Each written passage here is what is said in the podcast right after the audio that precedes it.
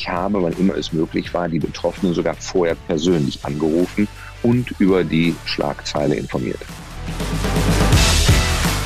Hallo und herzlich willkommen zum Macht was Podcast. Mein Name ist Michael und ich habe heute Kai Diekmann zu Gast. Kai Diekmann, ehemaliger Chefredakteur der Bild-Zeitung und deshalb kennen ihn vielleicht auch einige von euch. Ähm, Kai Diekmann macht äh, viele Sachen, unter anderem hat er eine neuartige PR-Agentur gegründet namens Story Machine, aber hauptsächlich reden wir tatsächlich heute über das Thema Journalismus und natürlich insbesondere über Journalismus bei der Bild-Zeitung.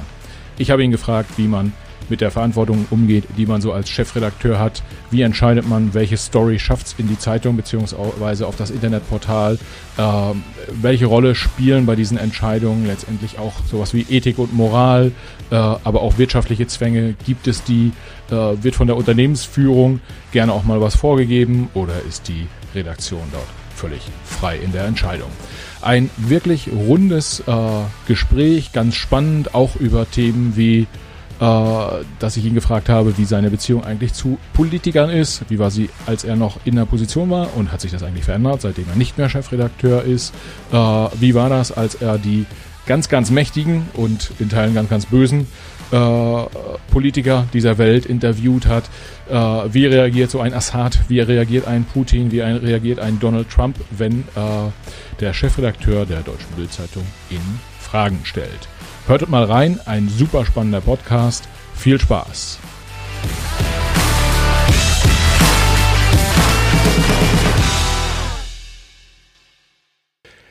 Herzlich willkommen zum Macht was Podcast. Heute mit jemandem, den ich äh, fast als Story-Maschine angekündigt hätte. Mache ich aber nicht, weil das wäre Werbung für eines seiner Unternehmen. Ähm, aber ich sage herzlich willkommen, Kai Diekmann. Schön, dass Sie dabei sind. Zugeschaltet über das Kaiphone. Ganz herzlichen Dank für die Einladung und freue mich auf unser Gespräch. Herr Diekmann, die meisten Leute äh, kennen Sie äh, wahrscheinlich, aber haben Sie Lust, vielleicht doch nochmal zwei, drei Sätze äh, zu sich selber zu sagen, äh, weil Sie waren ja nicht nur jahrelang Chefredakteur der Bild-Zeitung, sondern haben auch noch ein paar andere Sachen gemacht. Das geht ganz, ganz, ganz zügig. Geboren 64 in Ravensburg am Bodensee, aufgewachsen in der ostwestfälischen Metropole Bielefeld, dort zur Schule gegangen, 83 Abitur gemacht. Das war die Zeit der NATO-Nachrüstung, politisch hoch umstritten. Ich war damals schon politisch aktiv, wollte unbedingt ein Zeichen setzen, habe mich dann als Zeitsoldat bei der Bundeswehr äh, verpflichtet für zwei Jahre, kam zur Panzerartillerie. Panzerartillerie und ich waren ein großes Missverständnis. Äh, von, glaube ich, zwölf Wochenenden in der Grundausbildung habe ich gefühlt zehn in der Kaserne verbracht, ähm, hat aber dann zu einem guten Ergebnis geführt, weil ich nämlich einen verständigen Oberstleutnant hatte, einen Bataillonskommandeur, der sagte, mit der Panzerartillerie wird das nichts, aber wussten Sie eigentlich, Kanonier Diekmann, dass es auch eine Pressestelle der Bundeswehr gibt.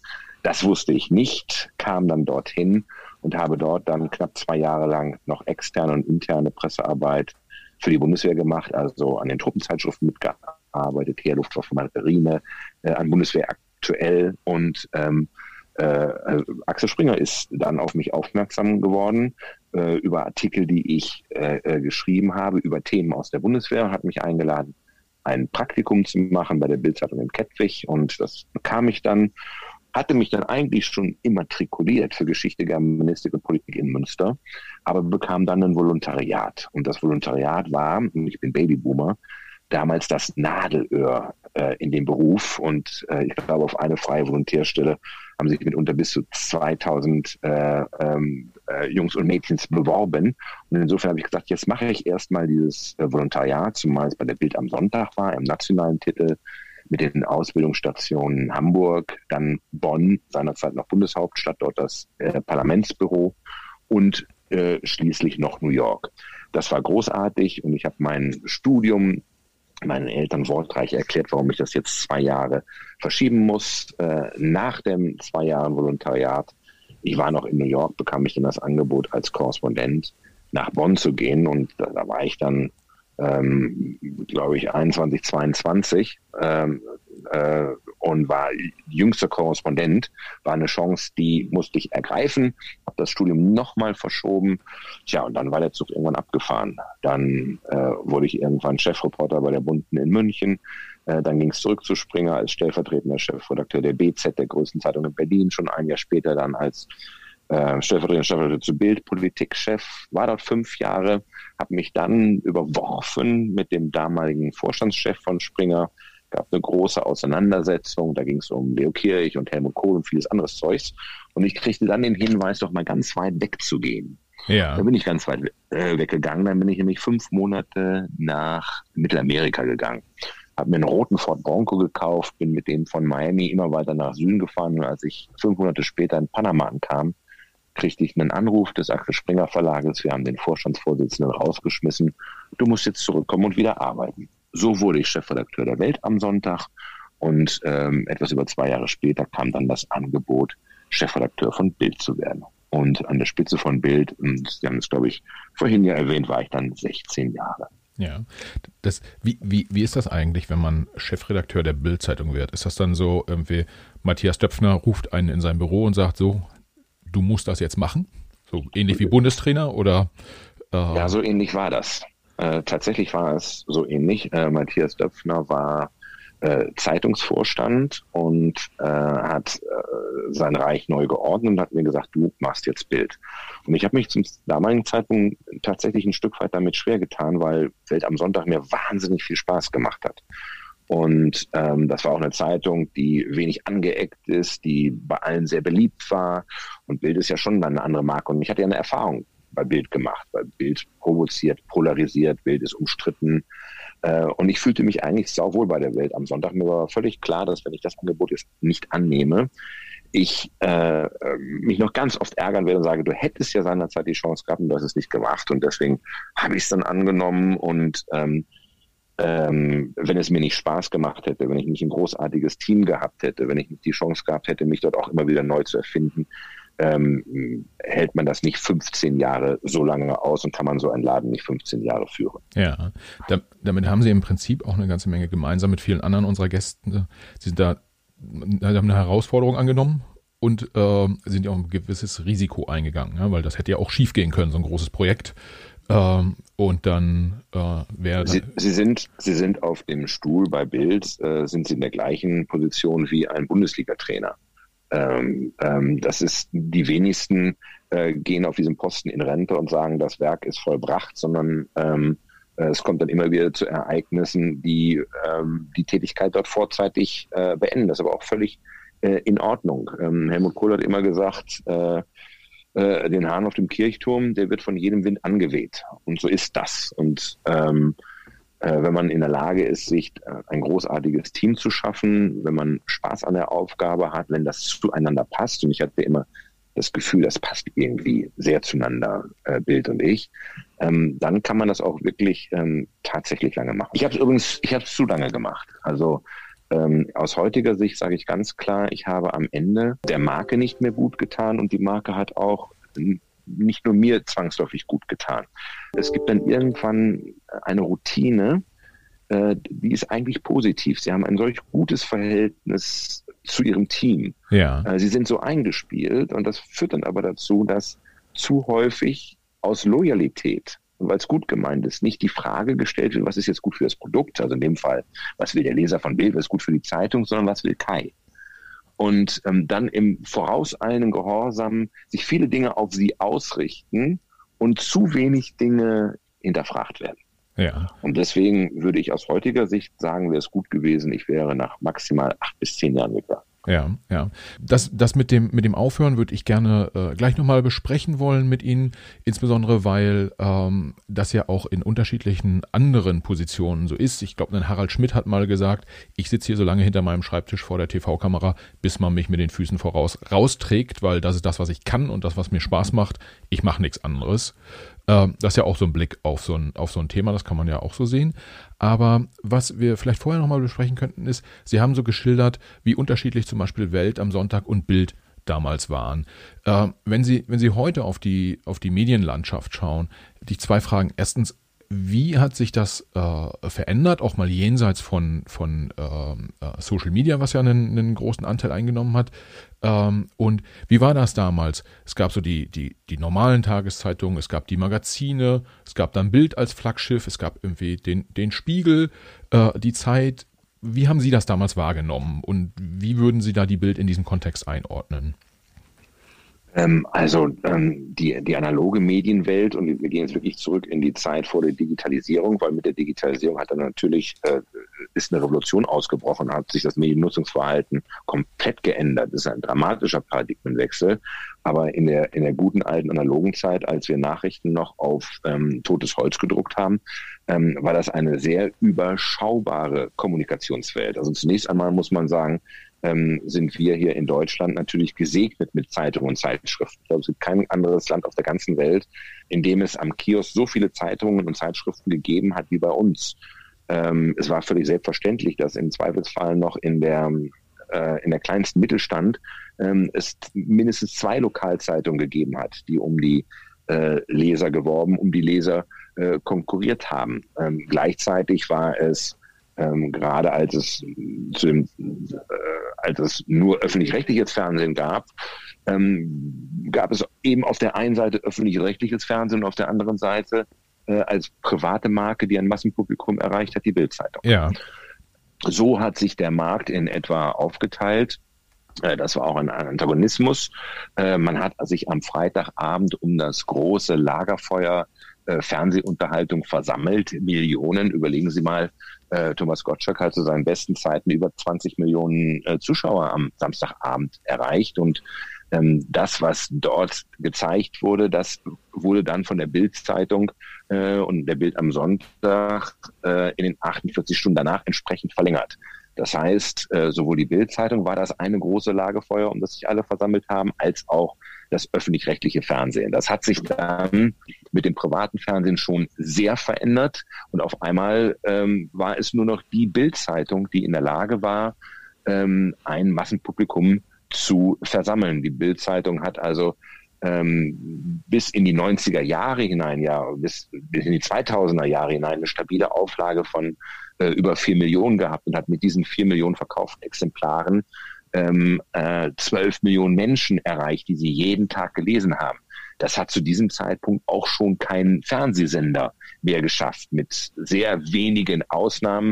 Und dazu gehörte eben Wetten das und dazu gehörte die äh, ein, ein Live-Event im Fußballbereich. Ja. Ähm, aber ansonsten war die Bild-Zeitung das Medium, das äh, ein Massenpublikum wie kein anderes erreicht, wie kein anderes Medium erreicht. Ja, und wenn Sie, wenn Sie da so zurückgucken, ähm, da hat man hat ja einmal so die Reich, das Reichweiten-Thema äh, und dann hat man so die inhaltliche Ausrichtung und den, ich sag mal, gesellschaftlichen Impact. Wie, wie haben Sie damals die Bildzeitung wahrgenommen, meinetwegen auch im Vergleich zu einem, zu einer Zeit oder zu einem Spiegel, wo man ja sagen würde, die Kollegen beim Spiegel, die nehmen schon sehr stark auch für sich in Anspruch, die, die Bundesrepublik mitgeprägt zu haben. Äh, wie, wie, wie, wie sehen Sie das? Also, ähm, zunächst einmal sind es natürlich völlig unterschiedliche Produkte, die sich an ein völlig unterschiedliches ähm, äh, Publikum richten. Ähm, das ist so wie in etwa, äh, wenn Sie ähm, McDonalds vergleichen mit einem äh, mit einem Fischspezialitätenrestaurant. Er richtet sich auch an ein unterschiedliches Publikum und hat einen unterschiedlichen ähm, Anspruch in dem, was es will. Ähm, der wesentlichste Unterschied bei Bild ist, dass wir versucht haben, äh, die Welt emotional zu verstehen. Die Bildzeitung ist eine emotionale Zeitung. Ja. Äh, ähm, die im Gegensatz dazu versucht die FAZ die Welt nach logischen Kriterien äh, zu sortieren, weil die FAZ davon ausgeht, dass wir nach der Ratio funktionieren. Ähm, ich behaupte, das ist nicht, das ist nicht der Fall. Es sind häufig die vernünftigsten Projekte, die nicht daran scheitern an irgendwelchen vernünftigen Gründen, sondern dass zwei Menschen nicht miteinander können, dass die Chemie nicht stimmt, dass sie sich nicht verstehen. Das erleben sie ständig in der Politik, in der Wirtschaft, egal wohin sie gucken. Und das ist dieser andere Ansatz von Bild. Äh, Bild wendet sich an ein Publikum, was ähm, voraussetzungslos sich für Themen interessieren muss. Wir müssen immer verstehen, äh, Lesen ist ja Arbeit für das Gehirn. Ja. Ähm, das Gehirn, das menschliche Gehirn ist eigentlich nicht gemacht, die Struktur des menschlichen Gehirns fürs Lesen. Das bedeutet Arbeit. Das tun wir nicht gerne. Deswegen arbeitet die Bild natürlich auch mit sehr vielen ähm, optischen, mit grafischen Mitteln, um viele Menschen davon zu überzeugen, sich mit den Inhalten auseinanderzusetzen. Lesen ähm, muss auch Spaß machen, weil andersrum kriege ich sonst Leute nicht ans Lesen. Es ist viel anstrengender, einen Text zu lesen, eine Zeitung zu lesen, als äh, Nachrichten im Radio oder im Fernsehen zu verfolgen. Braucht eine ganz andere Konzentration. Ich muss mich ganz anders äh, damit auseinandersetzen. Ja. Ähm, und äh, äh, das ist der Ansatz vom Bild. Dazu kommt natürlich, dass die Zeitung Bild und nicht Text oder Schlagzeile heißt, aus einem ganz einfachen Grunde, weil der Gründer der Zeitung, Axel Springer, um die Kraft von Bildern wusste. Ein Bild erreicht mit seinen Informationen äh, unser Gehirn tausendmal schneller als jeder geschriebene Text. Sie kennen den blöden Spruch. Ähm, äh, aber nur weil er schon tausendmal zitiert worden ist, ist er nicht weniger wahr. Ein Bild sagt mehr als tausend Worte. Ja. Das ist einfach so. Und deswegen spielt natürlich auch das Visuelle in Bild eine ganz besondere Rolle.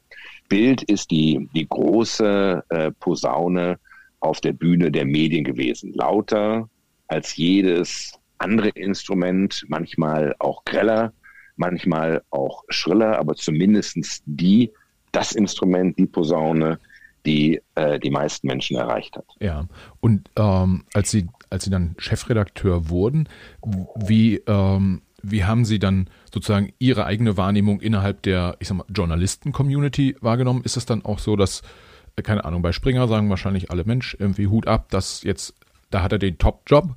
Äh, in anderen Medienhäusern, wie wird man da wahrgenommen? Geht man da respektvoll miteinander um oder ist das auch eher so?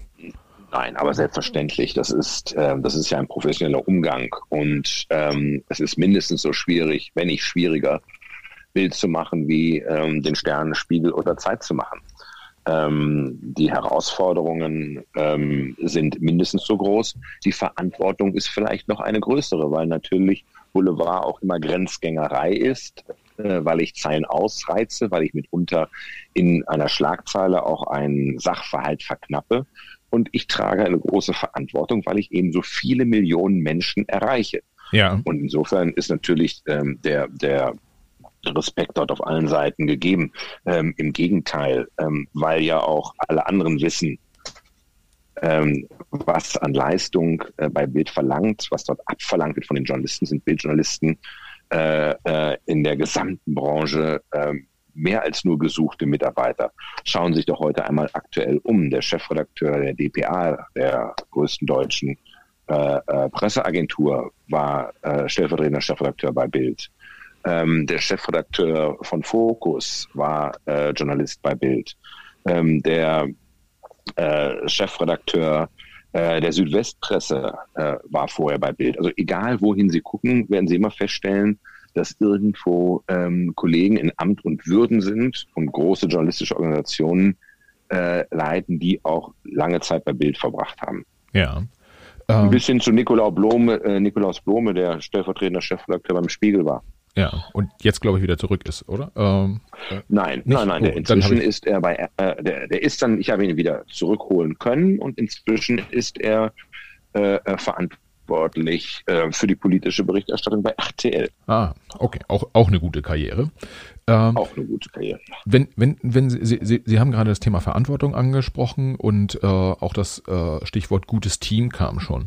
Wenn Sie unseren Hörern kurz erklären, wie, wie, wie, wie so eine Redaktion funktioniert. Sie sind Chefredakteur, mal abgesehen davon, dass ähm, die, die, die Medien unterschiedlich ticken, aber ein Stück weit gibt es wahrscheinlich schon in der Redaktion auch parallel zu, Parallelen zu anderen Medienhäusern. Aber Sie als Chefredakteur einer, einer großen Zeitung geben die Linie vor und dann wird Ihnen sozusagen zugearbeitet? Oder wie, wie, wie tickt so eine Redaktion? Wie kommt da letztendlich das Produkt dabei raus? Also ähm, das Produkt entsteht deshalb, weil es äh, ganz viele Journalisten gibt, die ganz viele Geschichten zusammentragen und dann ein Team in der Chefredaktion entscheidet, was sind denn die relevanten Themen, was sind die spannenden Themen, was sind die Must-Have-Themen, also da, was müssen unsere Leser wissen, damit sie äh, gut durch den Alltag kommen, äh, was sind die Themen, mit denen wir morgen äh, die Zeitung füllen. Und äh, dieses dieses Grundgeschäft ist natürlich bei allen Zeitungen gleich. Ähm, ganz egal, ob es sich um die Potsdamer Neuesten Nachrichten handelt oder äh, äh, um Sportbild. Die Fragestellung ist die gleiche. Was erwartet mein Leser von mir? Was will er? Was braucht er? Und die Frage äh, ähm, beantwortet sich dann eben unterschiedlich. Äh, der Leser der Potsdamer Neuesten Nachrichten, der muss wissen, was vor seiner Haustür passiert und was im Stadtrat beschlossen wird. Ähm, der Leser von Sportbild, der will halt wissen, was in der Bundesliga los ist. Und das ist ja das Kerngeschäft von Journalisten. Geschichten ja. erzählen, ähm, äh, die Welt abzubilden. Wir leihen den Lesern unsere Augen. Wir gehen dorthin, wo der Leser nicht hingehen kann und berichten ähm, für ihn. Und ähm, bei Bild ist das äh, zu meiner Zeit ein Team von über 800 Journalisten gewesen in der gesamten Republik, die eben geschaut haben, äh, was passiert, äh, was ist los, äh, was ist relevant, äh, ja. was ist unterhaltsam, was ist amüsant. Und äh, aus diesen Themen versucht dann die äh, Chefredaktionen einen Mix zu finden, der den Leser dann auch entsprechend am Kiosk anspricht. Und der Leser sagt, das will ich wissen, das überrascht mich oder das ist wichtig, das muss ich wissen. Ja. Äh, wenn es beispielsweise, ähm, das ist ja die ganze Spannbreite zwischen ich bin Papst auf der einen Seite und mieten oder kaufen. Ne? Was ist das Richtige für mich, wenn es um das Thema Wohnen geht? Ja, ja. Bin und in, in diesem gesamten Spannungsfeld ähm, findet Journalismus oder findet äh, oder findet der Journalismus von Bild statt. Und ähm, wenn man bei der wenn man bei der Themenauswahl ist, gibt es da so eine Art Kriterienkatalog? Also ich könnte mir jetzt vorstellen, ähm, wenn in der Bundesliga, wie gerade geschehen bei Arminia Bielefeld, äh, der der Trainer getauscht wird, ist auch noch sozusagen die Heimat des Chefredakteurs, dann ist das ein Thema, wo man sagt, Mensch, ist Fußball, äh, äh, finde ich persönlich vielleicht ganz gut und äh, Fußball lesen auch viele Leute, dann kommt das vielleicht irgendwie auf die Titelseite oder auf die Startseite heute im Internet, aber in der Ukraine ist irgendwie immer noch Krieg. Äh, vielleicht wäre es inhaltlich, gesellschaftlich besser darüber zu berichten. Wie wegen, äh, äh wegt so ein Chefredakteur ab? Welches Thema kommt da nach vorne? Also, ähm, das ist zunächst einmal auch immer eine Diskussion im Team. Auch deswegen hat ja Bild eine große Chefredaktion, weil das der Chefredakteur nicht äh, äh, nur allein entscheidet. Der Chefredakteur hält am Ende seinen Kopf hin und er muss auch die letztendliche Entscheidung treffen. Ähm, äh, zum Glück ähm, erlaubt ja die Zeitung auch, mich nicht für nur ein Thema entscheiden zu müssen, entweder oder, sondern im besten Fall gelingt es ja auch, diese Themen ähm, gemeinsam unterzubringen. Also ein Thema, ähm, was unterhaltsam ist. Also äh, selbstverständlich gibt es viele Themen, die ähm, gesellschaftsrelevant sind, die, die wichtig sind, die ich berichten muss. Dazu gehört natürlich ein Krieg in der Ukraine, ein Krieg in äh, Syrien, äh, Terror in Nahost. Ähm, auf der anderen Seite ist äh, der Mensch der Mensch der Mensch. Und kein Mensch kann sich 24 Stunden am Tag nur mit Katastrophennachrichten beschäftigen, sondern ähm, das Leben kennt eben auch andere Aspekte und andere Momente und auch die müssen wir abbilden. Und deswegen ähm, äh, ist halt die Bildzeitung dieser besondere Mix ähm, aus Unterhaltung, aus Sport, aus knallharten Nachrichten und natürlich auch aus ähm, ganz viel äh, Politik. Und wenn wir das im Moment sehen, ist das überragende Thema äh, ja jetzt seit äh, über einem Jahr das Thema Covid und Corona, weil es unseren Lebensalltag komplett verändert hat. Und deswegen beschäftigt sich die Bildzeitung zu Recht äh, aktuell jeden Tag auf Seite 1, auf Seite 2 und auf Seite 3 im Zweifelsfall mit diesen ähm, ähm, Corona-Themen. Äh, von den vom Journalisten erwarte ich, dass er am Puls der Zeit ist. Ja. Dass er weiß, was brennt den Leuten auf den äh, auf den Nägeln, was, was beschäftigt sie, worüber reden sie und was sind die Themen, die wir da entsprechend übersetzen und umsetzen müssen. Ja. Und äh, in dem Zusammenhang ähm, Gibt es da dann auch mal so Situationen wie ähm, das? Oder wenn ich das nochmal ergänzen darf, äh, äh, Sie haben das ja jetzt äh, gesehen, ein, ein Thema wie Meghan und ähm, Harry ist mit nicht nur ein Thema, was den Boulevardleser interessiert, sondern das Thema hat selbstverständlich auch in der FAZ und hat selbstverständlich auch ähm, äh, äh, im Tagesspiegel und in anderen Blättern stattgefunden, die von sich nicht sagen würden, dass sie Boulevardpresse sind. Ja. Ähm, ja. Da hat ja, da, da, da hat sich ja auch das Verständnis für die Bedürfnisse des Publikums verändert. Schauen Sie sich mal die Geschichte ähm, der Sportmeldungen ähm, äh, in der FAZ an. Ähm, ganz früher gab es nur ähm, äh, gab's immer nur am Montag. Äh, ganz unten auf der Seite sind immer die drei oder vier vermischten Meldungen. Gab es einen Hinweis, was am Wochenende in der Bundesliga los war. Und sukzessive ist es dann nach oben gewandert und irgendwann, ich weiß nicht mehr zu welcher WM, machte die äh, FAZ sogar mit einer Schlagzeile zum Fußball auf. Wo ich damals auch gesagt habe, hey Kinders, so geht's nicht. Ich bin Bild, nicht ihr. ähm, aber so ist es natürlich auch völlig richtig, dass wenn ich als Medium erfolgreich sein will, ich natürlich auch gucken muss, was erwartet mein Publikum von mir und wofür interessiert sich mein Publikum. Ja. Und äh, ich mache ja die Zeitung nicht für die Kollegen. Ja. Ähm, was sie aber, was man ja schon macht, ein Stück weit zumindest, ist die Zeitung für das Unternehmen, welches sie herausgibt. Ja, also gibt es auch so Situationen, ähm, dass man auch mal aus der Unternehmensleitung den Hinweis bekommt, Freunde, die Auflage, die könnte auch besser sein. Schaut doch mal, dass ihr die thematisch ein bisschen treibt. Äh, diese Debatten äh, führt man natürlich ständig. Also zunächst einmal gilt ähm, bei Springer auf jeden Fall das Chefredakteursprinzip. Das heißt, der Chefredakteur ist verantwortlich für die Inhalte. Da redet ihm keiner rein, keine Verlegerin, kein Verleger, kein Vorstand. Aber selbstverständlich ähm, bin ich immer im Gespräch gewesen, beispielsweise mit Matthias Blöpfner, über Inhalte der Zeitung. Und äh, wir haben uns leidenschaftlich gestritten. Und äh, das ist ja auch ganz wichtig, dass sie dann nicht im luftleeren Raum sind. Ähm, mir war es auch immer wichtig, dass ich Themen im Bild habe und Themen im Bild auch groß mache, für die ich mich persönlich interessiere, dass ich nicht so tue, als gäbe es irgendeinen imaginären Leser, ja. äh, für den ich das jetzt tue, sondern es waren Themen, die, die mussten mich beschäftigen, die mussten in meinem Freundeskreis äh, besprochen werden, da musste ich nachgefragt werden, dann wusste ich, hey, das ist ein Thema. Ja. Ähm, ähm, so ist meine, meine, meine erste, als ich angefangen habe, in den 90er Jahren noch als stellvertretender Chefredakteur für Bild äh, über Politik zu berichten, habe ich angefangen, Helmut Kohl auf seinen Reisen zu begleiten.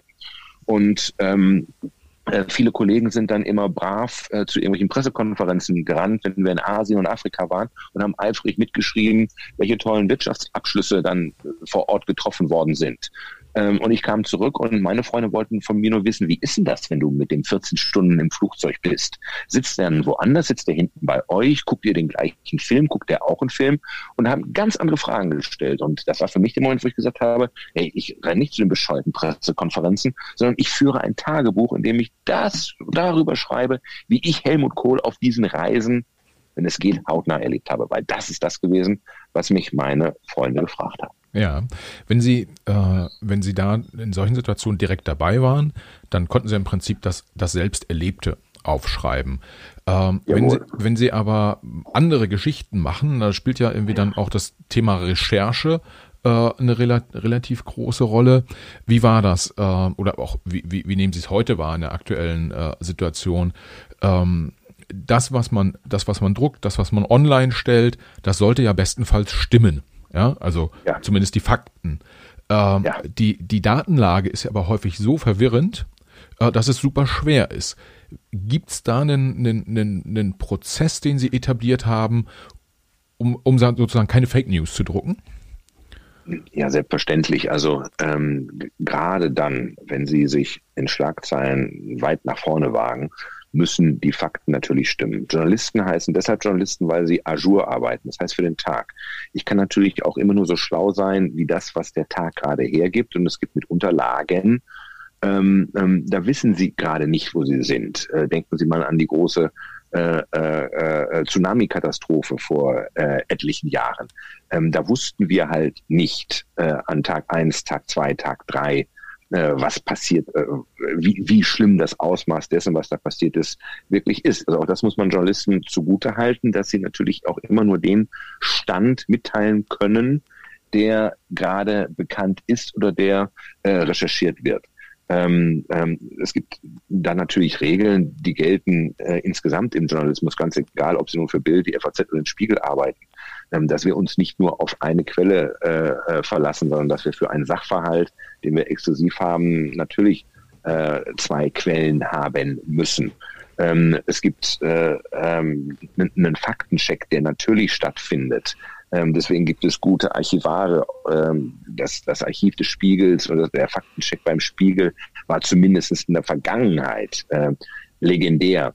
Das schützt sie immer nicht davor, dass sie trotzdem natürlich auch äh, Fehler machen können. Und Fehler passieren. Überall, wo gearbeitet wird, passieren Fehler. Bei Bild sind halt die Fehler äh, allein durch die Größe der Buchstaben immer etwas auffälliger. Und gerade, äh, weil ich, ich habe es vorhin schon gesagt, dann Bild eben auch die lauteste äh, äh, Trompete auf der Bühne ist. Und wenn da ein Ton dann eben nicht getroffen, sondern etwas schrill ist, ist das eben auch besonders auffällig. Bedeutet nicht, ähm, dass solche Fehler nicht auch äh, bei, äh, bei der FAZ oder bei der Süddeutschen oder bei der Zeit passieren. Ja, ja. Wogegen sie nicht gefeit sind, was mitunter sehr schwierig ist, ist, wenn es äh, Mitarbeiter gibt, die sozusagen kriminell äh, äh, an das Thema herangehen. Das ist das, was dem Spiegel passiert ist mit dem Reporter Relotius, ähm, der über, muss man ja sagen, über Jahre seine Geschichten fälschen konnte, ohne dass es einem aufgefallen ist. Äh, Klammer auf, ich bin allerdings der Meinung, ähm, nachdem ich dort gesehen habe, wie dort Geschichten komponiert werden,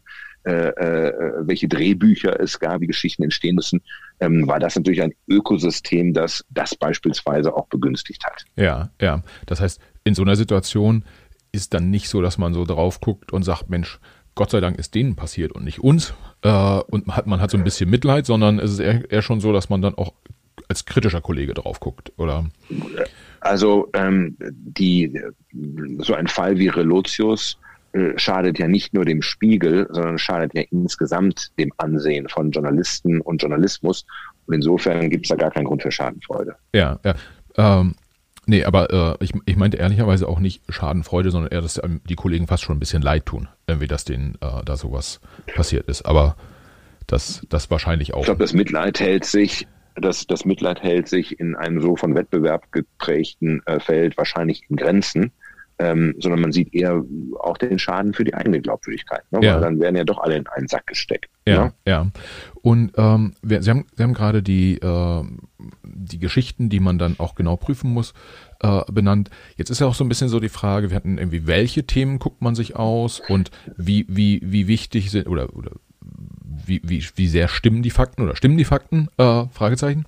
Ähm, dann gibt es ja auch so Themen, wo man sagt, irgendwie muss man das jetzt berichten oder muss man das nicht äh, berichten? Und ich sag mal so, zumindest wenn man so, so äh, auf der Straße rumläuft, hat man das Gefühl, Bild hat auch ein bisschen die Reputation, auch mal was bericht, zu berichten, was gefühlt vielleicht irgendwie einige Leute sagen würden, das hätte man jetzt nicht unbedingt in die Zeitung schreiben müssen. Keine Ahnung, Politiker hat in Berlin noch eine zweite Frau. Oder, äh, äh, weiß ich nicht, prominente Schauspielerin hat einen neuen Mann äh, und den erst kurzfristig und den, das drucken wir jetzt mal ab.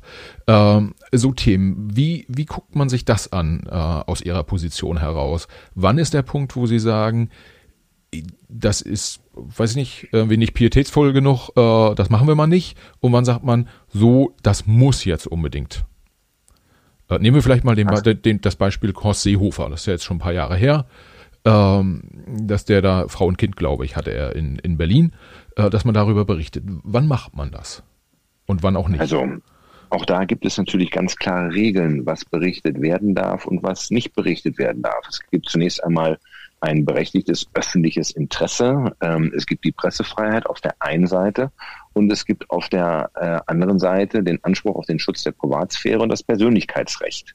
Und ähm, äh, diese Rechtskonstruktionen stehen in einem gewissen Widerspruch zueinander. Deswegen wird beispielsweise äh, bei Politikern oder bei Prominenten unterschieden, ähm, das sind Personen der Zeitgeschichte.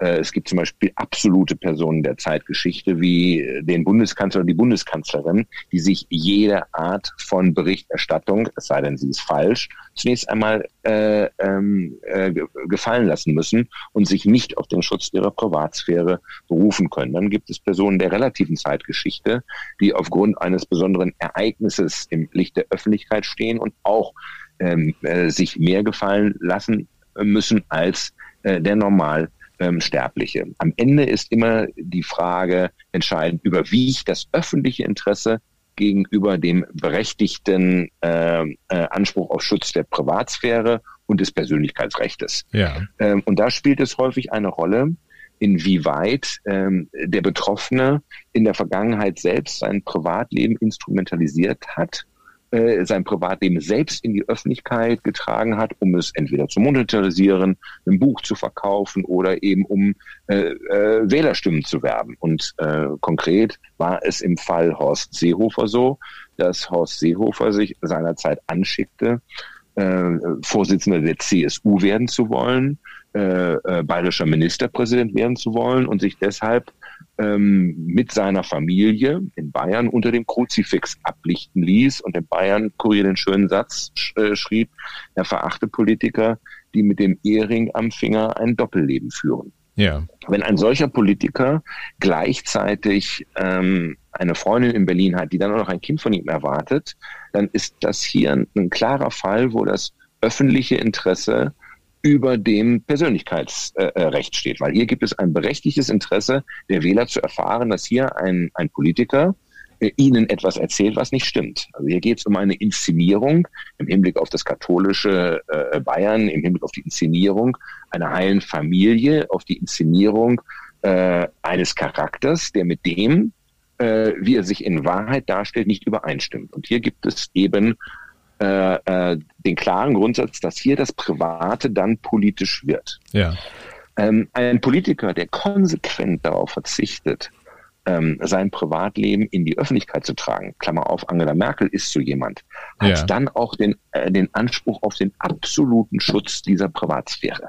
Ja. Dann ist es völlig egal, was sie in ihrem Privatleben macht, wenn sie dieses Privatleben privat hält und nicht für die Politik instrumentalisiert äh, keine Home Stories, äh, ähm, nicht das Foto mit dem Kind und der Ehefrau auf dem Wahlplakat, dann äh, ist an dieser Stelle ähm, äh, der Schutz der Privatsphäre immer höher zu bewerten als jedes öffentliche Interesse. Ja, es hat also der Einzelne ähm, äh, selbst äh, ähm, auch in der Hand, inwieweit er das Licht der Öffentlichkeit sucht und dann natürlich das Licht der Öffentlichkeit nicht so ohne weiteres ausknipsen kann, wenn es mal nicht so gut äh, äh, läuft. Also wer, wer die Medien zu seiner Hochzeit äh, einlädt, ähm, und der kann nicht erwarten, dass nicht berichtet wird, wenn es dann zum Scheidungstermin kommt. Ja, ja.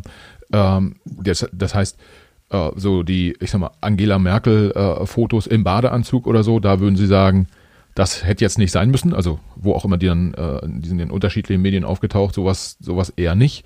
Ähm, aber äh, wenn letztendlich auch kommuniziert. Das, das, ist, das ist ein Grenzfall. Also zunächst einmal halte ich es äh, an der Stelle für, für keinen Verstoß äh, äh, gegen irgendwelche rechtliche Konstruktionen, weil wie gesagt eine Kanzlerin auch immer absolute Person der Zeitgeschichte ist. Ja. Ähm, die muss mit sowas rechnen, die muss mit sowas leben. Ob man das dann immer macht, äh, das ist eine andere Frage. Ja. Mhm. Gibt's denn, gibt's denn in Ihrer, äh, ja, aber ich, äh, um das mal ganz klar zu sagen, äh, auch dort macht man mitunter in der Beurteilung Fehler. Und äh, wenn Sie 15 Jahre an der Spitze äh, äh, eines Blattes wie Bild gewesen sind, bin ich mir sicher, dass ich dort nicht immer nur heilig war. Ja, ja. Das, äh, da haben Sie meine, meine Frage sozusagen die Antwort vorweggenommen. Gibt's äh, vielleicht die eine oder andere Situation, wo Sie sagen, Mensch, im Nachhinein betrachtet, das hätte ich dem oder der jetzt nicht antun müssen? Ähm, Gibt es da irgendwas Prägnantes oder sagen Sie generell wird es wohl zu dem einen oder anderen Fehler vielleicht auch gekommen sein? Ach, ähm, da mit Sicherheit hat es dort äh, den einen oder anderen äh, Fehler gegeben.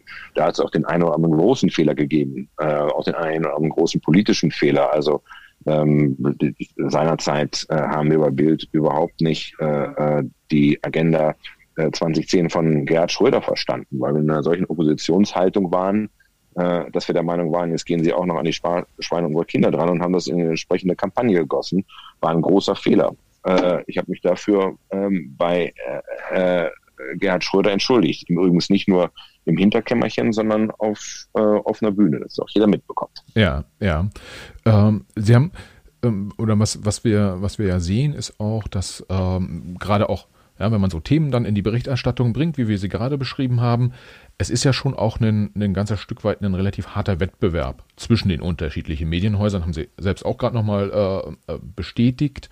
Ähm, führt das vielleicht auch dazu, dass man verstärkt äh, überspitzt kommuniziert, dass man, dass, dass wir insgesamt stärker in Extreme abwandern äh, und dass die Mitte so ein bisschen verliert? Weiß nicht, ob wir ähm, stärker in Extreme abwandern. Also zunächst einmal muss man dann ja auch, wir haben ja bisher über die Vergangenheit gesprochen, wir haben über analoge Medien gesprochen, ähm, da muss man den Paradigmenwechsel in der Kommunikation äh, ähm, mit einbeziehen und mit betrachten. Ähm, der hat dazu geführt, dass heute äh, theoretisch jeder Publisher sein kann äh, und an den äh, klassischen Medien äh, vorbei kommunizieren kann. Das gibt, äh, das führt halt dazu, dass viele ähm, eben auch radikale Stimmen, die früher keine Plattform hatten, die früher keine Bühne hatten, ähm, jetzt im medialen Konzert dabei sind. Und das ja. führt natürlich äh, zwangsläufig zu schrilleren Tönen. Ja, ja. Ähm, und wenn wir, äh, wenn wir uns das anschauen, würden Sie sagen, so die etablierten Medien haben da auch so eine gewisse Verantwortung, da vielleicht ein bisschen Ruhe reinzubringen oder, oder eher, eher nicht?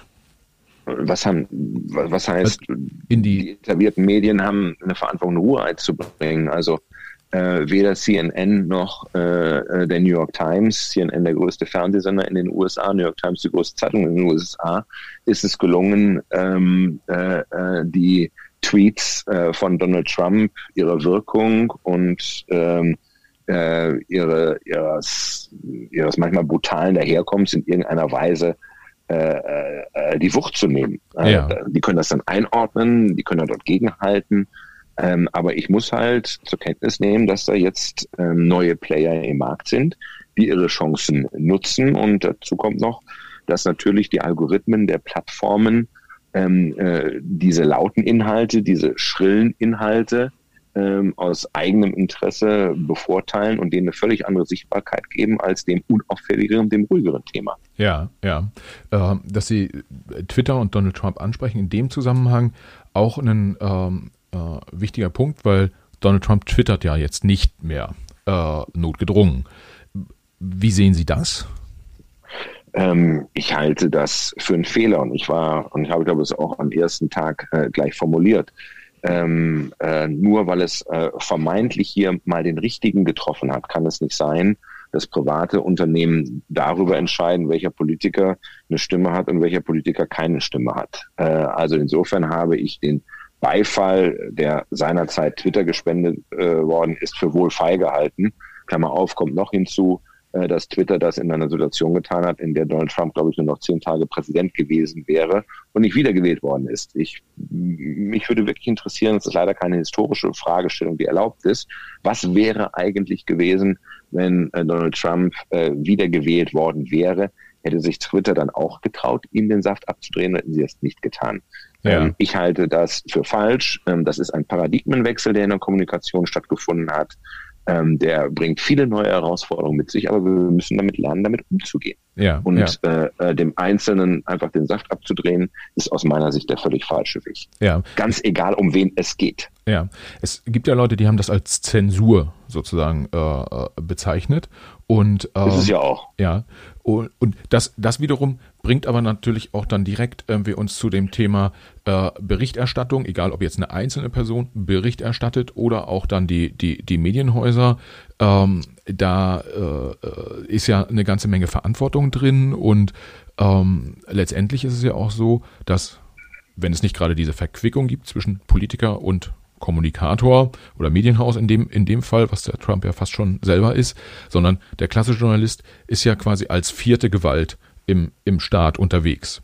Was ich mich gefragt habe, ist, ähm, äh, man, man kommuniziert natürlich irgendwie Themen, die man recherchiert in so einer Zeitung oder auch auf so einer Website über alle möglichen Kanäle ähm, und kann dort Licht ins Dunkel bringen. Äh, ganz häufig ist aber auch so, dass man dafür die Politik braucht, also zum Beispiel um Interviews zu führen. Äh, wenn ich da drauf schaue, dann denke ich mir so, okay, ich hatte jetzt selbst auch den einen oder anderen Top-Politiker bei mir im, im Podcast.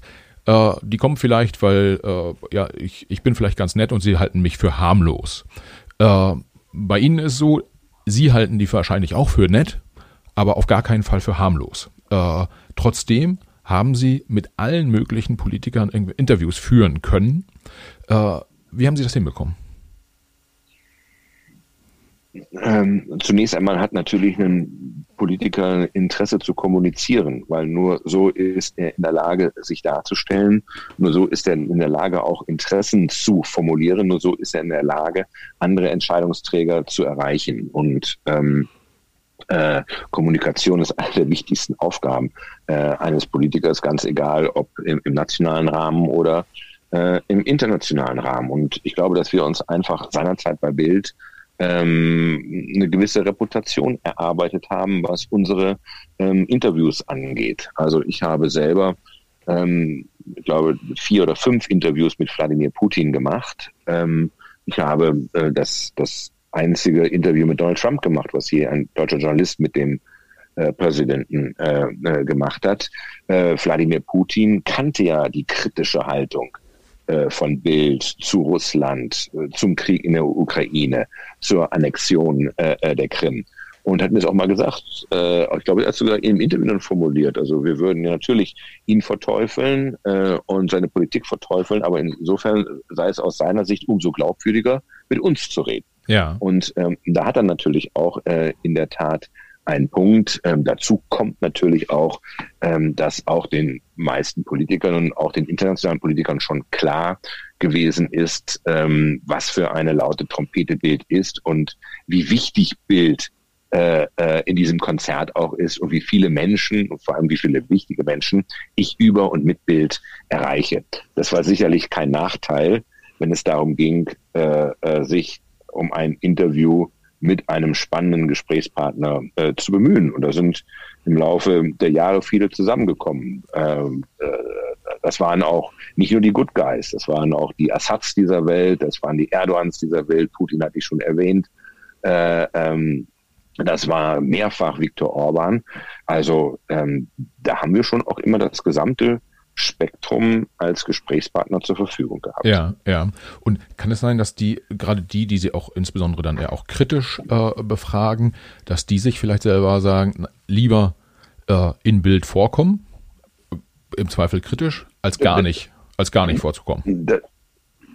Das, das weiß ich gar nicht, aber sie haben sich zumindest darauf eingelassen. Und ähm, eine Erfahrung, die ich gemacht habe, dass es gerade diejenigen waren, von denen wir nicht sagen würden, das sind aber äh, lupenreine Demokraten, also die Assads, die Erdogans, die Putins, ähm, die meistens in der Verabredung von Interviews und auch in der Verabredung von äh, Konditionen, was ein Interview angeht, ja. viel, viel, viel einfacher waren als die äh, geübten Demokraten. Also ähm, bei, ich weiß, bei meinem Gespräch mit Assad, dem, dem syrischen äh, ja, Diktator, ähm, war kein Mitarbeiter zugegen, der übersetzte, sondern er hat äh, in Englisch mit uns gesprochen. Und äh, es gab vorher keine Absprache und hinter keine Absprache, äh, was denn veröffentlicht wird, was nicht veröffentlicht wird. So war das äh, mit äh, Donald Trump. Ähm, und so easy war es auch immer mit Erdogan oder mit Putin. Erinnere mich an äh, Interviews, die ich beispielsweise mit einem französischen Präsidenten gemacht habe, wo schon drei Wochen vor dem Termin ähm, der Fragenkatalog angefragt wurde, ob man denn sich schon mal vorbereiten könnte. Wo dann zwei Wochen vor dem Interview nachgefragt wurde, gibt es denn, hat sich irgendwas an der Reihenfolge der Fragen geantwortet? Und wo es eine Woche vorher hieß, bitte nicht mal die Reihenfolge ändern, weil der Präsident hat sich vorbereitet. Und als ich dann im Élysée-Palast war, lag auf dem äh, Tisch vor dem Präsidenten nicht nur mein Fragenkatalog, sondern schon fertig formulierte Antworten für ihn. Und ähm, das waren schon, fand ich immer sehr überraschende Erkenntnisse und ja. Einsichten.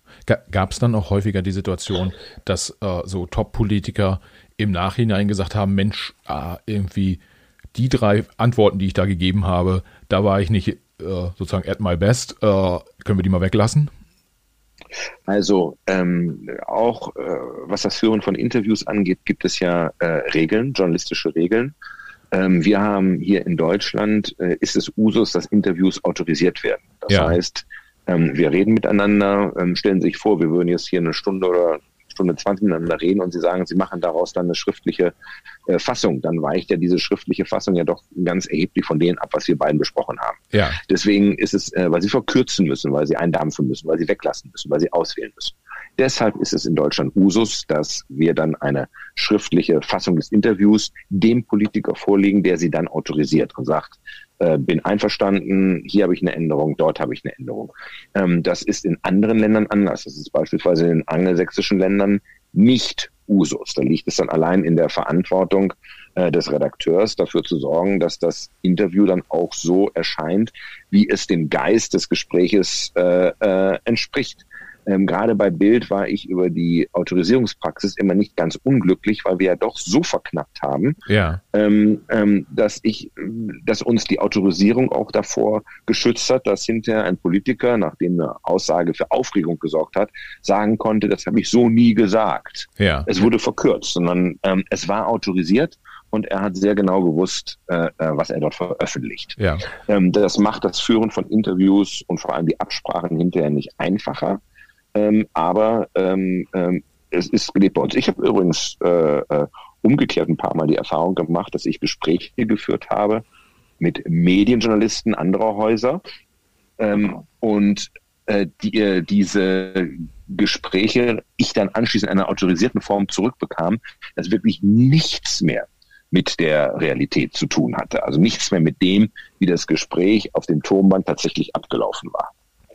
Und dann haben Sie gesagt, das bitte nicht veröffentlichen. Ich habe dann für mich, nein, nein, nein, nein, ich habe für mich dann das gleiche Recht in Anspruch genommen und gesagt, okay, ähm, die Frage ist so nie gestellt äh, worden, die ist ganz anders gestellt worden, ähm, dann werde ich auch meine Antwort entsprechend anpassen müssen. Ja. Und ähm, das hat dann häufig zu Auseinandersetzungen geführt, weil die Kollegen dann der Meinung waren, ja, aber es hätte doch gar nicht gesagt, ich habe die Frage auch nicht gestellt. Ja. ja. Ähm, also äh, da muss man dann auch robust sein und Autorisierung, wie gesagt, gilt für beide Seiten. Ja, und äh, Robustheit, auch gutes Stichwort. Gab es Situationen, wo, wo dann äh, mal so ein, so ein Interview sozusagen zur Autorisierung beim Politiker lag und der dann so viel darin äh, verändert hat in ihrer Wahrnehmung, dass sie gesagt haben, komm, das macht gar keinen Sinn, das überhaupt noch zu veröffentlichen jetzt und dann machen wir es lieber gar nicht.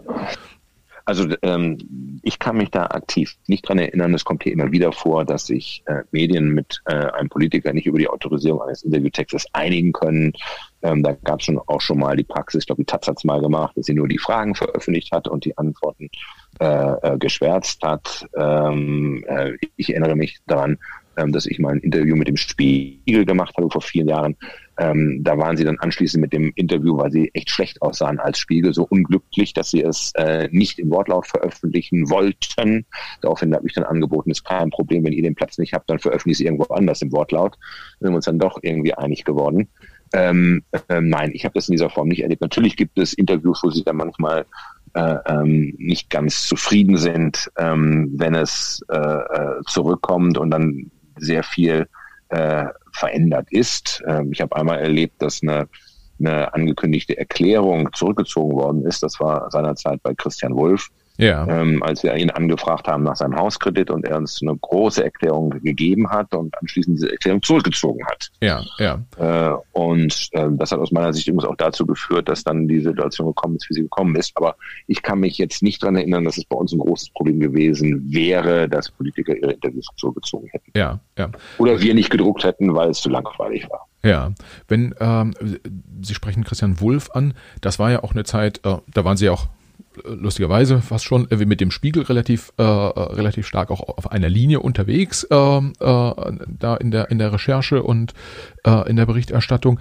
Was mich aber daran interessiert ist, wie wichtig ist denn die, äh, die persönliche Beziehung zu diesen Mächtigen? Also ich glaube, Matthias Döpfner hat gesagt, mit der Bild fährt man im Fahrstuhl hoch und auch wieder runter in dem Zusammenhang. Aber äh, äh, da werden ja auch. Aber der, dieser Satz meint ja nichts anderes als das, was ich vorhin gesagt habe. Wer das Licht der Öffentlichkeit sucht, kann das Licht nicht ausknipsen, ne? ja. Ähm, wenn es mal nicht so läuft. Das ja. ist nichts anderes ist äh, mit diesem Satz gemeint. Ja. Und in diesem Fahrstuhl ist man ja sozusagen dann als Journalist, sitzt man da ja mit, mit drin, so ein Stück weit. Mhm. Ähm, ja. welche, welche Rolle spielt das, diese persönliche Beziehung, die man zu Politikern aufbaut, die ja vielleicht auch keine Ahnung, irgendwie Gerhard Schröder hatte den Ruf, auch kuppelhaft sein zu können. Ähm, kriegt man das getrennt? Äh, wenn man, ja, wenn es dann im Fahrstuhl rund, hoch ist, ja schön, aber runter, äh, dann tut es ja zumindest einem weh. Äh, trennt ja. man die be persönliche Beziehung davon, vom Job? Das macht, es, das macht es manchmal einfacher und es macht es manchmal nicht einfacher. Natürlich ist der Zugang einfacher, ich kann direkt jemanden ansprechen, ich kenne jemanden, ich kann mit jemandem auch sehr Klartext reden. Und dann ist es natürlich manchmal auch nicht einfacher, demjenigen erklären zu müssen, du, ähm, das ist gerade nicht so doll gelaufen und äh, um diese Schlagzeile wirst du nicht herumkommen. Ja, ja. Ähm, ähm, ich habe mich allerdings nie dahinter versteckt zu sagen, als Bildchef habe ich nicht gewusst, habe ich nicht gelesen, an dem Tag war ich nicht da. Ja. Ganz im Gegenteil, ähm, Sie haben ja vorhin Horst Seehofer angeschrieben, äh, äh, angesprochen. Ähm, ich habe, wann immer es möglich war, die Betroffenen sogar vorher persönlich angerufen und über die Schlagzeile informiert. Ja, und was sagt uns Horst Seehofer dann? Tu es nicht? Ähm, ja, der hat natürlich gesagt, tu es nicht. Äh, das können Sie nicht machen. Und ich habe ihm dann erklärt, warum äh, das aus unserer Sicht äh, zwingend ist. Und in dem Fall hat Horst Seehofer mich gebeten, mit der Schlagzeile einen Tag zu warten, damit er seine ähm, Umgebung informieren kann. Und das war natürlich auch immer ein Punkt, wo wir gesagt haben, ja selbstverständlich, weil schon klar ist, dass eine solche Schlagzeile natürlich auch in das Leben eines äh, Menschen, eines Politikers eingreift. Ja, ja. Genauso wie uns seinerzeit äh, Christian Wulff ja gebeten hatte, mit der Beantwortung der an ihn gerichteten Fragen äh, ihm einen weiteren Tag Zeit zu geben. Und wir auch gesagt haben, ist auch selbstverständlich, gar keine Frage. Er ist unterwegs, wenn er da einen Tag länger braucht, kriegt er den. Ja, ja. Und wie stark spielt eine Rolle das, das Drumherum bei diesen, äh, also bei Christian Wulff zum Beispiel hat ja auch äh, die, die Familie dann da, manche würden sagen, mitgelitten, äh, aber auf jeden Fall wurde die beeinflusst, äh, bei Horst Seehofer auch und bei dem einen oder anderen Politiker auch. Ähm, wie stark spielt das in den Überlegungen eine Rolle? Ich sag mal Kollateralschaden in Anführungsstrichen. Das ist ja ein Kollateralschaden, den äh, nicht der Überbringer der schlechten Nachricht zu verantworten hat, sondern derjenige, der für die schlechte Nachricht verantwortlich ist. Ja.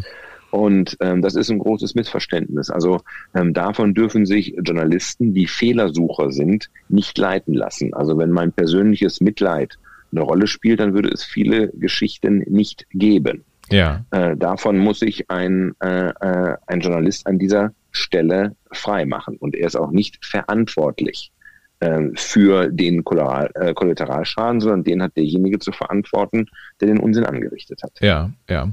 Ähm, wenn Sie, äh, wir haben im, wir haben kein richtiges Vorgespräch gehabt, äh, muss, äh, muss, man da, muss man dazu sagen. Wir haben vorher nur kurz äh, drüber gesprochen, ähm, äh, ob ich, oder ich habe Sie gefragt, ob ich Sie auch zu Helmut Kohl mhm. befragen darf. Und Sie haben gesagt, es gibt nichts, mhm. was ich nicht fragen dürfte. Äh, demzufolge habe ich natürlich krampfhaft noch überlegt, was für schwierige Fragen fallen mir noch ein. Aber meine Frage zum Thema Helmut Kohl. Den, da haben Sie ja auch in Social Media kommuniziert, das gibt es ein Freundschaft oder gab es ein freundschaftliches äh, äh, mhm. Verhältnis. Ist das irgendwann dann ein Punkt, wo man sagt, da würde ich als Journalist jetzt dann vielleicht auch einfach nicht mehr berichten, weil Freundschaft ist was, da ist, da kann man nicht neutral sein? Oder? Also, das freundschaftliche Verhältnis zu Helmut Kohl hat sich erst entwickelt, als er nicht mehr aktiver Politiker gewesen ist. Ja ähm, nach 98, mit 98, insbesondere dann 2000, 2001 ist es sehr äh, intensiv geworden und dann natürlich auch im Verlaufe seiner äh, Krankheit. Und insofern hatte ich an dieser Stelle gar kein Problem damit zu sagen, ähm, ich bin stolz darauf, ihn meinen Freund nennen zu dürfen. Und weil er auch kein aktiver Politiker ist, ähm, habe ich auch kein Problem damit, äh, über ihn zu berichten, mit ihm zu berichten, das Gespräch mit ihm zu suchen und vor allem die Nähe zu nutzen, um noch möglichst viel äh, ähm, O-Ton von Helmut Kohl auch zu bekommen. Weil ähm, der Zugang war ja in seinen letzten Jahren nicht so einfach und die Chance zu haben, ihn als Zeitzeugen regelmäßig befragen zu können, auch als Zeitzeugen, der dann jenseitig der 80er war, das fand ich ganz, ganz, ganz wichtig und ganz, ganz, ganz wesentlich. Und deswegen ähm, war ich froh, dass er mir diesen Zugang ähm, auch aus freundschaftlichen Gründen und aus freundschaftlichen Motiven ähm, so lange ermöglicht hat. Ja, was ähm, Sie haben dann ja Zugang zu einer wirklich historischen Persönlichkeit. Es war wahrscheinlich so die größte historische Persönlichkeit, zu der Sie äh, so Zugang hatten, aber Sie haben auch ein paar andere wichtige Politiker vorhin äh, äh, genannt was macht das mit einem auch so persönlich? Ja, also ich, ja, Sie können irgendwie im Vorzimmer von Donald Trump anrufen, vielleicht werden Sie nicht direkt durchgestellt, aber äh, äh, Sie werden wahrgenommen. Wahrscheinlich äh, nimmt auch die, die Assistentin von Angela Merkel ab, wenn Sie anrufen und wahrscheinlich würden Sie da auch relativ schnell einen Termin kriegen. Was macht das mit einem persönlich, wenn man so ja durchaus schon auch machtvoll unterwegs ist, vielleicht ein Stück weit? Also es ist natürlich äh, zunächst eine Macht, die verliehen wird durch die vielen User, durch die vielen Leser, die nicht aus einem selbst herauskommt und man hat auch kein Mandat wie ein Politiker gleichfalls. Äh, es ist geliehene Macht.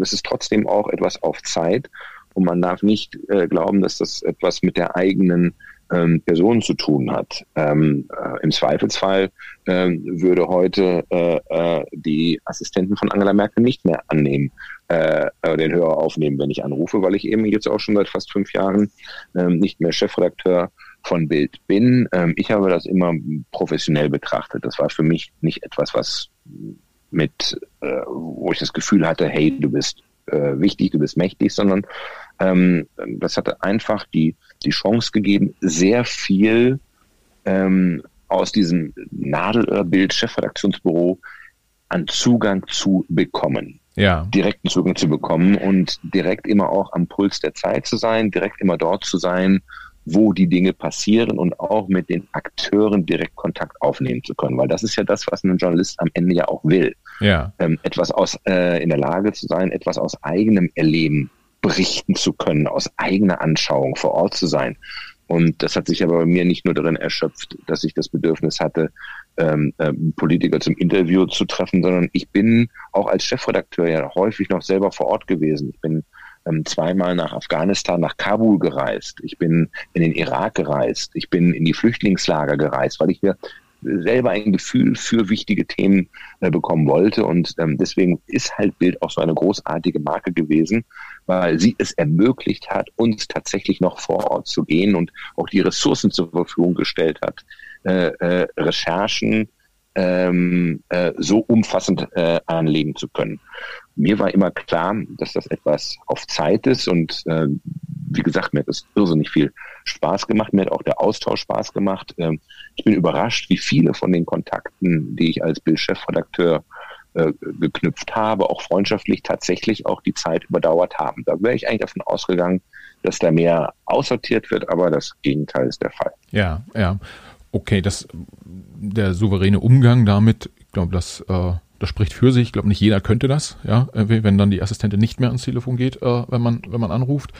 Ähm, Sie haben gerade auch die Ressourcen vom Bild nochmal angesprochen. Ich habe, es gab ja jetzt äh, also eine, äh, also sozusagen eine Inside-Reportage nenne ich es mal zum zum Thema Bild und da gibt es zwei Situationen, wo ich ehrlicherweise einfach mal äh, Sie bitten möchte, die mal zu erklären, äh, soweit Sie das von außen können, gar nicht unbedingt zu werten. Ähm, es gab einmal dort die, ähm, äh, ja, äh, sozusagen die, die Situation mit Christian Drosten, ich glaube letztes Jahr, irgendwann im Frühjahr, Frühsommer, äh, als ein Bildredakteur äh, den Herrn Drosten um eine Stellungnahme gebeten hat zu einer Studie, äh, mit der per E-Mail, mit der, mit der Bitte innerhalb von einer Stunde äh, zu antworten. Ansonsten würde man so rausgehen auf dem aktuellen Wissensstand. Ähm, wenn man das in so einer Reportage sieht, fragt man sich so als geneigter Zuschauer, warum lässt er dem nicht ein bisschen mehr Zeit, um zu antworten?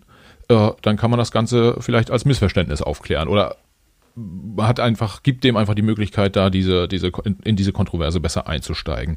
Warum setzt man da einen, jemanden wie den Drosten so unter Druck zeitlich? Also, ähm, ich kann Ihnen da ganz kurz nur zwei Dinge zu sagen. Ich habe mir erstens äh, schon zu meiner Zeit, als ich noch Chefredakteur vom Bild war, fest vorgenommen, ähm, dass ich niemals die Arbeit meiner Vorgänger oder meiner Nachfolger ähm, öffentlich kommentieren werde. Ähm, ich habe mich selber immer geärgert über Kommentare von Vorgängern, äh, selbst wenn sie gut gemeint und wohlmeinend waren äh, und habe mich damit nicht wohlgefühlt. Und ich wollte das immer anders machen und ich habe es bis heute auch immer anders gemacht.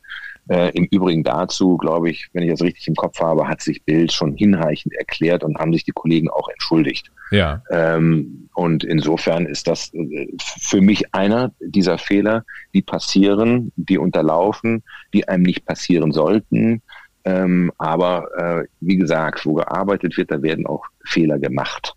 Ja. Bei Bild sind sie halt immer besonders sichtbar, weil es eben eine doch sehr laute Trompete ist. Ja, oh, okay, das, äh, das, das, das, ist gut. äh, ein zweiter, äh, zweiter Punkt, ähm, vielleicht dann auch gar nicht irgendwie in der, in der Wertung äh, der Arbeit der Ex-Kollegen oder Kollegen. Ähm, man, äh, es gab da ein Statement, ähm, äh, von einem Kollegen aus der Sportredaktion, der sagte, eigentlich ist egal, wer unter dem Sport Chefredakteur ist. Und mhm. ähm, dann gab es auch so eine Situation, dass dann sozusagen im Bild äh, Verlagsgebäude äh, Fußballmanager und Politiker und Bild äh, scheinbar äh, dann darüber diskutiert haben, äh, ob die Bundesliga während der Corona-Zeit wieder, wieder losgehen kann. Ähm, das hat für, für mich den Eindruck gemacht, als sei Fußball existenzieller Content für, äh, äh, für ein Boulevardmedium wie die Bild. Dem ist so, äh, oder? Zumindest, äh, zumindest in Deutschland. Ja. Äh, in Amerika spielt Soccer nicht die ganz große Rolle, da sind es andere Sportarten, aber hat hier in Deutschland eine überragende Rolle. Und ähm, der Satz, den pflege ich immer zu sagen, dass es dem äh, Sport mal völlig egal war, wer unter ihm Chefredakteur war. Dazu kommt noch, dass ich ein kompletter Fußball-Ignorant bin, äh, äh, davon gar keine Ahnung habe und meine Sportinkompetenz auch äh, in unserer Sportredaktion, unserer Fußballredaktion immer ein Running Gag gewesen ist. Ähm, ähm, Sport ist etwas, was äh, die äh, die Herzen bewegt, die Gemüter bewegt. Und ich erwähnte es vorhin, also wenn im deutschen Fernsehen überhaupt noch ähm, äh, große Quoten zu erreichen sind, dann mit Live-Fußballberichterstattung. Das ist der Grund, warum sich die öffentlich-rechtlichen auch ähm, jedes Jahr für Hunderte von Millionen die Übertragungsrechte sichern, weil sich damit schlicht und ergreifend Einschaltquote kaufen. Ja. Ähm, das ist ein Thema, was die Menschen bewegt, wo sie viel wissen wollen wo viel Herzblut drin steckt. Und deswegen spielt es eben auch in der Berichterstattung von Bild eine überragende Rolle und haben wir auch immer ähm, äh, sehr in diesem Bereich ähm, äh, investiert. Ja. Ne? Mit, der, mit der Folge, dass ja ähm, auch kaum eine andere, ich wüsste keine andere Redaktion, die sich im deutschen Fußball so auskennt wie die Bildredaktion. Ja, ja. Äh, Herr Diekmann, jetzt haben wir eine große Runde gedreht, sind tatsächlich einen Tick mehr irgendwie direkt auf der Bildzeitung geblieben, als ich das äh, beabsichtigt habe. Ich fand es aber super spannend, würde aber ganz gerne nochmal zum Schluss ähm, auf Ihre aktuellen äh, Themen eingehen wollen, beziehungsweise vielleicht haben Sie Lust, äh, wir hatten ja, Stichwort war Story Machine, ganz zu, ganz mhm. zu Beginn. Äh, vielleicht haben Sie Lust, äh, mal, mal zu erklären, was Sie da heute machen ähm, und ja, wie es in der, in der Zukunft weitergeht.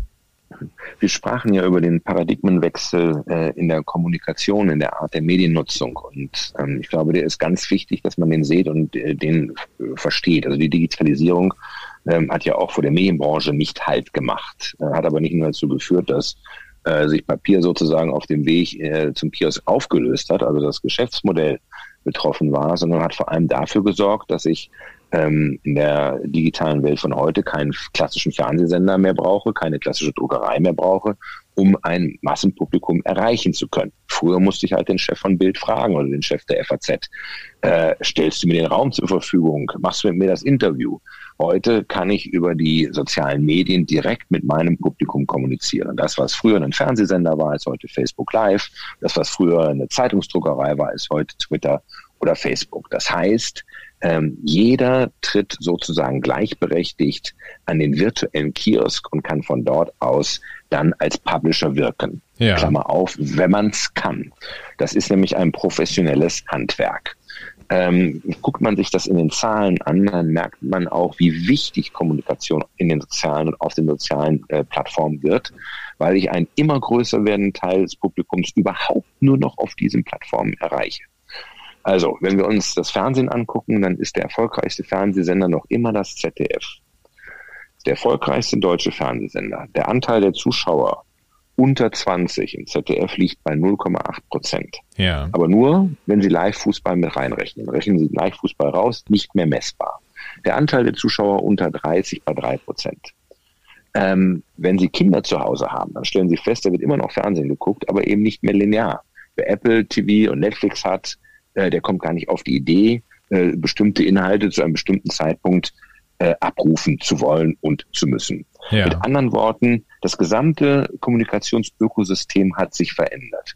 Wenn ich als Unternehmen mit meinem Produkt, mit meiner Dienstleistung oder aber als künftiger Arbeitgeber in der Welt der heute 20, 30 oder auch 40-Jährigen vorkommen will, und bin nicht auf Social Media vertreten, dann bin ich in der Lebensrealität dieser Generation nicht existent. So, und das ist ganz, ganz, ganz wichtig, das zu verstehen. Die Gesamtauflage aller deutschen Tageszeitungen ist in den letzten 15 Jahren, ich glaube, von über 28 Millionen auf aktuell unter 14 Millionen zusammengebrochen. Gleichzeitig sind über 40 Millionen, über 40 Millionen Deutsche auf Social Media. Davon allein über 30 Millionen auf Facebook und von diesen 30 Millionen über 20 Millionen jeden Tag. Und das zeigt, was da für eine Verschiebung, was für eine dramatische Verschiebung stattgefunden hat. Und die Generationen, die ihren, ihren Inhalte äh, über Social Media wahrnehmen, die kommen nicht mehr auf die Idee, eine Zeitung physisch am Kiosk zu kaufen. So äh, wie meine Kinder auch nicht mehr auf die Idee kommen, eine Schallplatte auf einen Schallplattenspieler zu legen. Oder sie nicht auf die Idee kommen, auf einem Pferd ins Büro zu reiten. so es ist diese Generation, es ist für diese Generation selbstverständlich, dass ihnen die Inhalte, die für sie relevant sind, auf diesen Plattformen begegnen. Ja. Begegnen. Die kommen nicht mal auf die Idee, die zu suchen, so wie wir, die wir dann die Website des Spiegels oder der Bildzeitung aussuchen. Die müssen dort vorkommen. Ja. Und was dort nicht vorkommt, das gibt es nicht. Das wird auch nicht vermisst. Ähm, das ist ganz, ganz, ganz wichtig, das zu verstehen. Und wir helfen bei Story Machine Unternehmen damit, diese Kommunikation zu gestalten. Weil das ist, wie gesagt, ein professionelles Handwerk. Ich ja. sage immer, ich kann hier auch ins Berliner KDW fahren und mir einen Pinsel, Ölfarben, eine Staffelei und eine Leinwand kaufen. Das macht mich aber nicht zu Neo Rauch oder Markus Lüppert, sondern ich bleibe der Stümper, der ich im Kunstunterricht immer war. Und genauso verhält es sich mit Kommunikation auf Social Media. Das ist ein professionelles Handwerk. Ja. Dafür gerüstet sind am besten Journalisten, weil sie das klassische Storytelling gelernt haben, Geschichten erzählen. Und auf Social Media kommt es darauf an, Geschichten zu erzählen. Und das ist das, was wir machen. Ähm, es ist völlig legitim für den CEO eines großen Unternehmens einen Redenschreiber zu haben, für einen Politiker einen Redenschreiber zu haben. Nichts anderes sind wir. Wir sind eine Art von äh, Redenschreiber, äh, allerdings äh, eher Ghost äh, Poster, als Ghostwriter, weil wir halt äh, uns um die Erstellung von entsprechenden relevanten Inhalten auf den jeweiligen Social Media Kanälen für Unternehmen, für CEOs ja. kümmern. Das, das, ist das, was wir hier im Kern machen. Das, das, das heißt, ähm, ganz, ganz kurz gesagt, äh, ich bin Chef von einem DAX-Konzern. Äh, ich weiß, Link, LinkedIn ist wichtig, Facebook ist wichtig, aber ich habe weder Zeit noch Lust noch kann ich es irgendwie da ständig irgendwie was zu posten. Dann rufe ich sie an und sagen, sage, können Sie mir das, äh, können Sie mir das Thema abnehmen? Abnehmen können wir das nie ganz. Äh, auch der Redenschreiber von Angela Merkel muss sich regelmäßig mit Angela Merkel auseinandersetzen, sonst, äh, sonst äh, ähm, klingt er nicht wie Angela Merkel. Ja. Und er muss wie Angela Merkel klingen. Oder ähm, äh, ich sage mal das Beispiel Madonna. Madonna hat einen Musikproduzent. Madonna ist in sich gut für 85 Prozent. Aber die letzten 15 Prozent, die sie zu diesem überragenden Star machen, holt der Musikproduzent aus ihr raus. Und in dieser Rolle sehen wir uns. Das ja. heißt, wir brauchen immer den engen Kontakt, wir brauchen den Partner, äh, wir müssen verstehen, womit will er eigentlich präsent sein ähm, eine immer größere Rolle spielt übrigens dabei das Thema, ich will Arbeit als Arbeitgeber attraktiv sein, ja, weil wir leben ja. in einer umgekehrten Demografie, gibt zu viele junge Leute, äh, um die kloppt sich jeder und deswegen ist es wichtig für Unternehmen, attraktiv auf diesen Plattformen vorzukommen mit ihrer Unternehmenskultur, mit dem, für was sie stehen und äh, der CEO eines Unternehmens gibt dem Unternehmen halt immer auch ein Gesicht und wenn ich verstehe, wie der tickt, habe ich eine Vorstellung davon, wie das Unternehmen tickt. Ja, ja. Das zu zeigen, das auszudrücken, das zu leben auf Social Media, ähm, das erarbeiten die Kollegen hier rund um mich. Ja, das heißt im Prinzip gerade die Diskussion, auch wenn es jetzt politisch ist, irgendwie um Donald Trump und seinem, seiner Kommunikation an den klassischen Medien vorbei, sozusagen ein Stück weit über Twitter, äh, das muss ja im Prinzip für ihre Dienstleistungen Verkaufsbeschleuniger gewesen sein in den, in den letzten Jahren. Ähm, also wenn ich, wenn ich innerhalb von 180 Sekunden unser Geschäftsmodell erklären sollte, dann habe ich immer gesagt, wir sind in der Nutshell Donald Trump. Ja, okay. Na, das, ob einem das gefällt oder nicht. Und ich sage, äh, äh, seine Inhalte mir überhaupt weitestgehend nicht gefallen. Aber er hat es sehr erfolgreich gemacht. Am Ende hatte Donald Trump auf Twitter 90 Millionen Follower. Das ist etwa so viel wie die größte Zeitung und der größte Nachrichtensender äh, äh, zusammen auf dem gleichen Kanal. Äh, ohne Twitter wäre er nicht Kandidat, geschweige denn Präsident geworden. Ja. Und vielleicht da dann äh, zum Abschluss, was bedeutet das für den professionellen Journalismus? Also Journalisten unterstützen Einzelpersonen oder Organisationen in der direkten Kommunikation. Äh, was bedeutet das für Ihre Ex-Kollegen, Lehrer? Eher ehemalige Journalisten. Also ähm, ja. wir machen hier natürlich keinen Journalismus, sondern wir machen Auftragskommunikation, aber eben Auftragskommunikation mit journalistischen Mitteln. Ja. Das bedeutet, dass natürlich in einer Welt, in der sich jeder selber inszenieren kann, ne, die Bayern München Stars haben auch äh, äh, äh, inzwischen gelernt, dass sie ähm, die Interviews, die sie mit sich selber machen, dass sie meistens erfolgreicher sind, als wenn sie sich von den Kollegen von der Bildzeitung interviewen lassen ähm, äh, zumindest äh, ersparen sich die kritischen Nachfragen. In einer Welt, in der sich jeder selber inszenieren kann, ist die Überprüfung dieser Inszenierung durch den klassischen Journalismus noch viel wichtiger geworden. Insofern brauchen wir mehr Journalismus, nicht weniger. Was noch nicht geklärt ist am Ende und wo ich noch für viele Medien auch noch keine Perspektive sehe, ist, wie dieser notwendige, wie dieser notwendige Journalismus künftig äh, ähm, äh, finanziert werden kann. Das ja. Geschäftsmodell ist etwas, was noch nicht ganz klar ist. Ja. das diskutieren wir auf der nächsten Publisher Business Conference, äh, äh, das Geschäftsmodell der, der Medienhäuser. Ich würde sagen, war eine runde Sache. Herr Diekmann, ganz herzlichen Dank. Gibt es noch irgendwas, was Sie dringend loswerden möchten in Richtung unserer, unserer Hörer? Um, ähm, all good. Um, ähm, ich hoffe, es ist nicht zu lang geworden und bin ja immer äh, äh, ein, ein, Freund der Kürze. Ne? Auch das zeichnet die Bildzeitung aus. Das heißt, wenn Sie da jetzt noch 30 Minuten rausschneiden, haben wir genau die richtige Länge. Okay, gucken wir mal. Wir, hören es wir hören's mal durch. Äh, ich habe die Erfahrung gemacht, dass unsere Hörer äh, schon auch, auch ab und zu mal ein längeres Stück hören. Aber das diskutieren wir dann in unserer Redaktion nochmal. Ähm, ich sage ganz herzlichen Dank fürs Gespräch. Schön, dass Sie, äh, schön, dass Sie da waren und äh, ja, schönen Gruß nach Berlin. Ganz herzliche Grüße nach Hamburg. Danke Ihnen. Bis dann. Ciao. Tschüss, tschüss.